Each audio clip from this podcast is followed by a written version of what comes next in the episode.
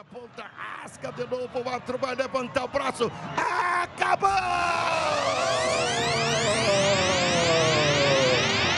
Palmeiras, campeão, campeão da Libertadores da América mais uma vez. Olha só. O Palmeiras virou tricampeão da Copa Libertadores na temporada de 2021. Você pode até não gostar do Palmeiras, mas não pode deixar de reconhecer que o time fez uma bela campanha.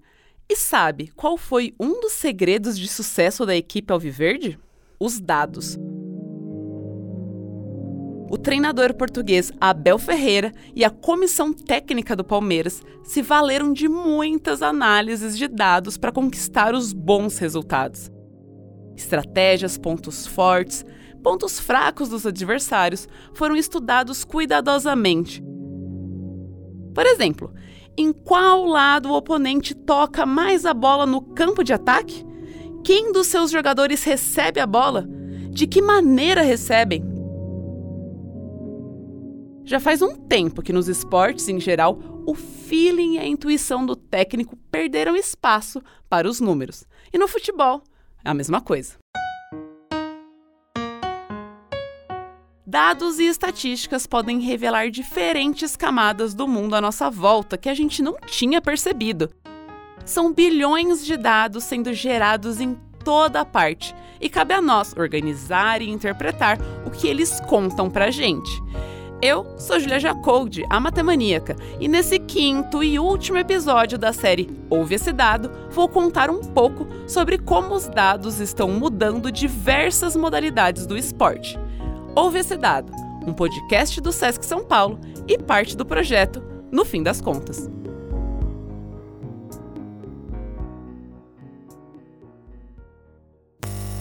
Cinco 10 da tarde aqui em Belo. Apite comigo, galera. 10 jogadas, 35 por jogar no primeiro tempo. Aqui, Copa do Mundo, é uma semifinal. Escanteio cobrado da ponta direita de curva para a área. Emendado entrou.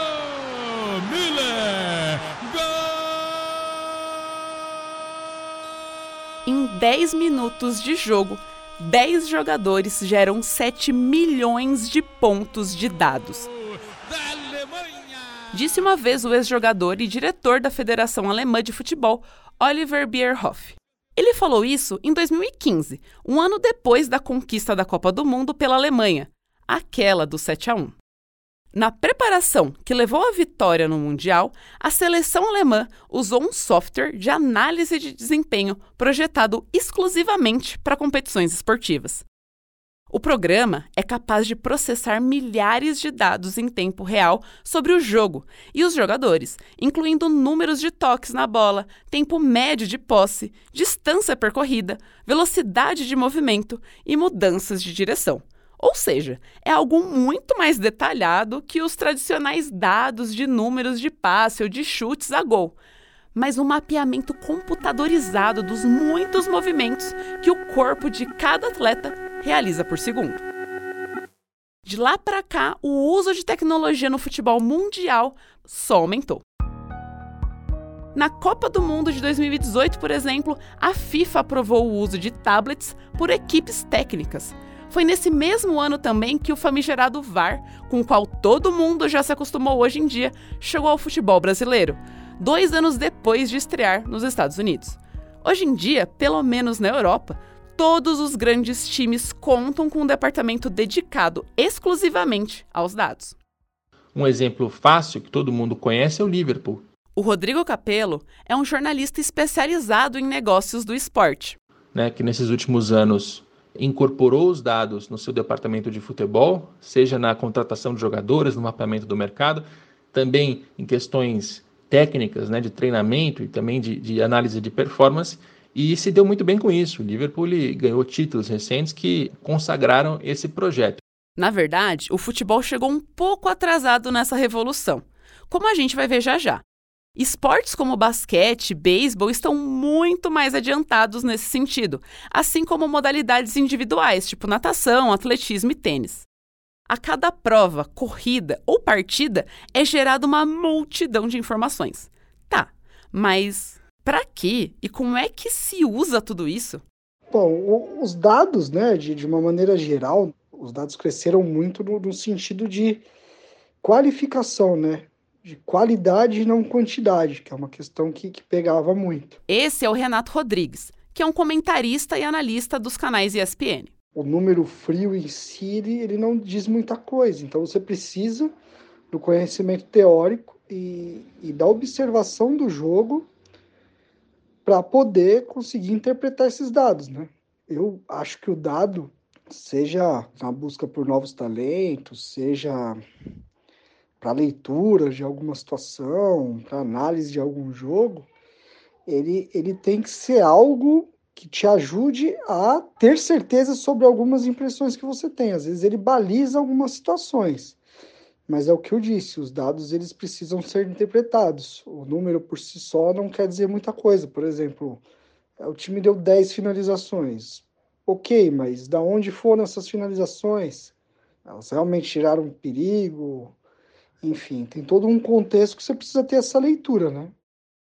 As mudanças já estão acontecendo em diversas frentes. No basquete americano, a análise de dados mudou até a maneira como os times jogam.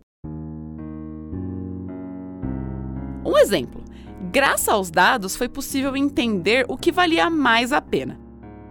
Os arremessos de dois pontos, que eram os mais usados pelos jogadores, ou arremesso de três pontos, e aí ficou claro que os arremessos de três pontos, mesmo que fossem feitos de mais longe, mais difíceis de acertar, eram mais eficientes.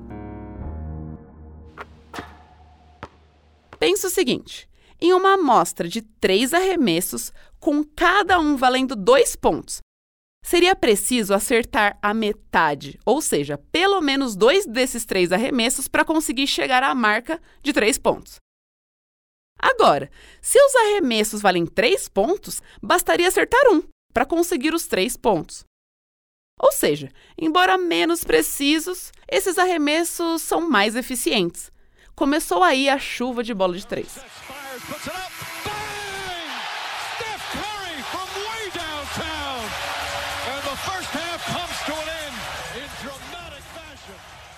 O caso do Golden State Warriors foi marcante. Era um time de pouca expressão na NBA, mas que rapidamente começou a ganhar tudo baseado nesse jogo de arremessos feitos mais longe da tabela e com maior pontuação. Eu tenho nas minhas mãos aqui um livro chamado Football Hackers, de um jornalista chamado Christoph Biermann, e ele entrevistou muita gente que se envolveu com projetos, clubes, né, com empresas, com o uso de dados para essa tomada de decisões na gestão do futebol. E uma métrica que ele mostra aqui é a do XG, Expected Goals, que já é bastante é, até antiga, entre aspas, para quem trabalha nesse mercado, né? já é algo batido, todo mundo já conhece, mas que talvez o leigo ainda não tenha conhecimento. Esse, de novo, é Rodrigo Capello. Ele está falando agora de um dado específico do futebol, mas que tem a ver com aquela probabilidade de acertos de cesta de três do basquete. Basicamente, é uma métrica que mostra qual é a probabilidade de fazer o gol dependendo de onde o jogador finaliza. Né? Então, ele tem aqui um quadrinho que vai deixar isso muito claro, embora a gente esteja em áudio. Se o jogador ele finaliza de dentro da pequena área, ele tem uma chance de fazer o gol de 54%, 62%, dependendo ali da posição. Se ele finaliza um pouco mais para trás, mas ainda grande na grande área, dentro da grande área, ele tem uma chance de fazer o gol de 11, 12%, desde que ele esteja de frente, porque se for lá do canto da, da grande área, essa chance já cai para 2%. E se ele finaliza mais de longe, de fora da grande área, naqueles chutes que a gente, quando está no estádio, sempre é, quer que o jogador chute, né, para ter alguma chance de gol, na verdade a chance é bastante baixa, é de 1, 2, 3%, dependendo de onde o jogador está. Então, é curioso até como, no caso do basquete, os dados eles empurraram o finalizador para fora do garrafão para conseguir é, fazer os, as cestas de três pontos. E no caso do futebol, esses dados eles vão meio que empurrar os jogadores cada vez mais para perto e mais para frente do gol, porque é dali que eles vão ter maior probabilidade de fazer o gol. Então esse é só um exemplo muito básico e até já batido, como eu disse, de como esses dados vão mudar o futebol dentro de campo. Mas tem outra grande inovação nos campeonatos que o uso de dados possibilitou, que é uma nova maneira de pequenos times se tornarem competitivos frente às equipes com maior poder econômico e melhores jogadores. Por meio de plataformas que fornecem dados sobre o desempenho de jogadores, abertas a qualquer time, essas equipes menores conseguem detectar talentos ainda desconhecidos em ligas de futebol no mundo inteiro. Sai a antiga figura do olheiro que viajava por aí buscando craques baseado apenas no instinto, entram os computadores. Foi o caso do time inglês Burnley. Em 2016, eles contrataram o jogador James Tarkowski, que estava em uma equipe da terceira divisão do futebol do país.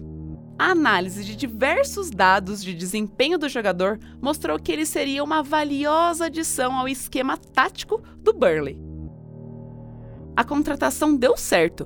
O time, que estava na segunda divisão, voltou à Premier League, tendo Tarkowski como destaque, e algum tempo depois se qualificou para o Campeonato Europeu pela primeira vez em 51 anos.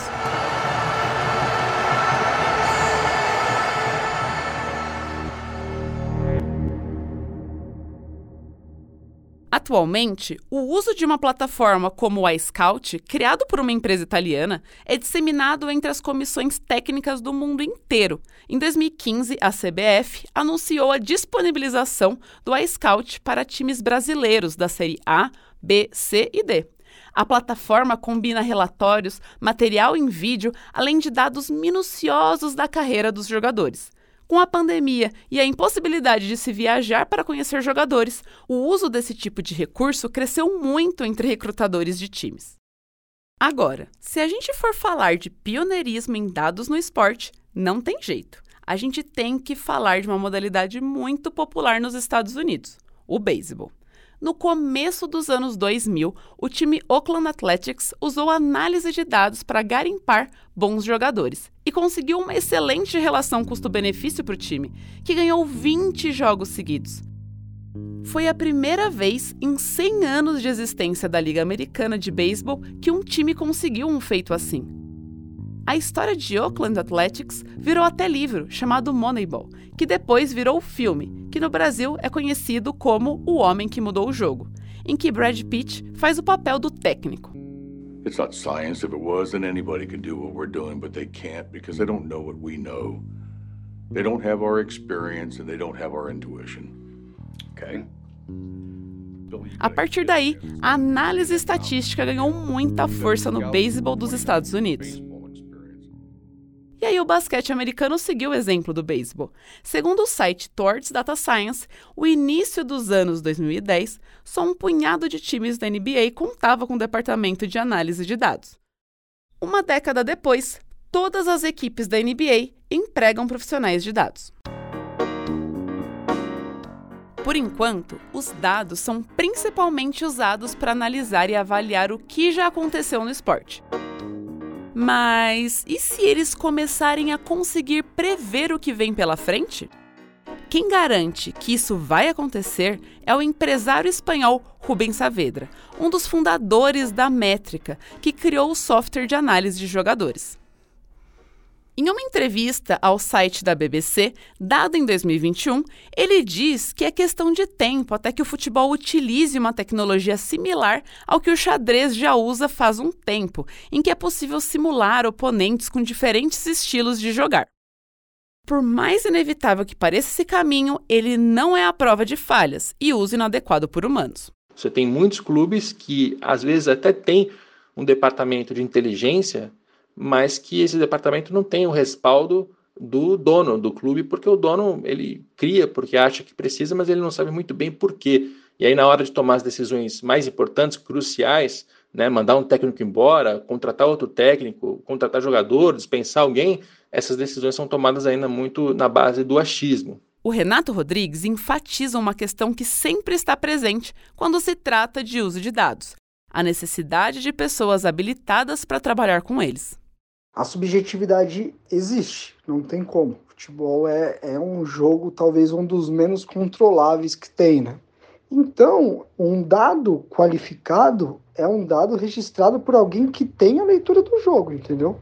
Quando você tem a leitura e a parte teórica do jogo e a observação, você consegue ter um dado mais fidedigno, né? um dado com qualidade, né? como a gente diz. Bom, pessoal, e com isso a gente encerra a nossa série Ouve esse Dado. Em cinco episódios, a gente mostrou diferentes formas pelas quais os dados vêm impactando nossa vida. Eu sou Julia Jacoldi, a matemaníaca. Ouve esse dado é uma produção da Trovão Mídia para o Sesc São Paulo. Reportagem e roteiro de Camilo Rocha, edição de som, mixagem e finalização de Mariana Romano, trilha sonora do Estúdio O. Nesse episódio, usamos áudios das rádios Jovem Pan e Transamérica e do filme Moneyball. Esse podcast é parte do projeto No Fim das Contas, idealizado pela equipe de programação do Sesc Belenzinho e uma realização do Sesc São Paulo. Tem acesso a esta e outras produções do Sesc São Paulo gratuitamente. Basta digitar sesc.digital no seu navegador e pronto! Você também pode nos ouvir no Spotify, na Deezer e na Apple.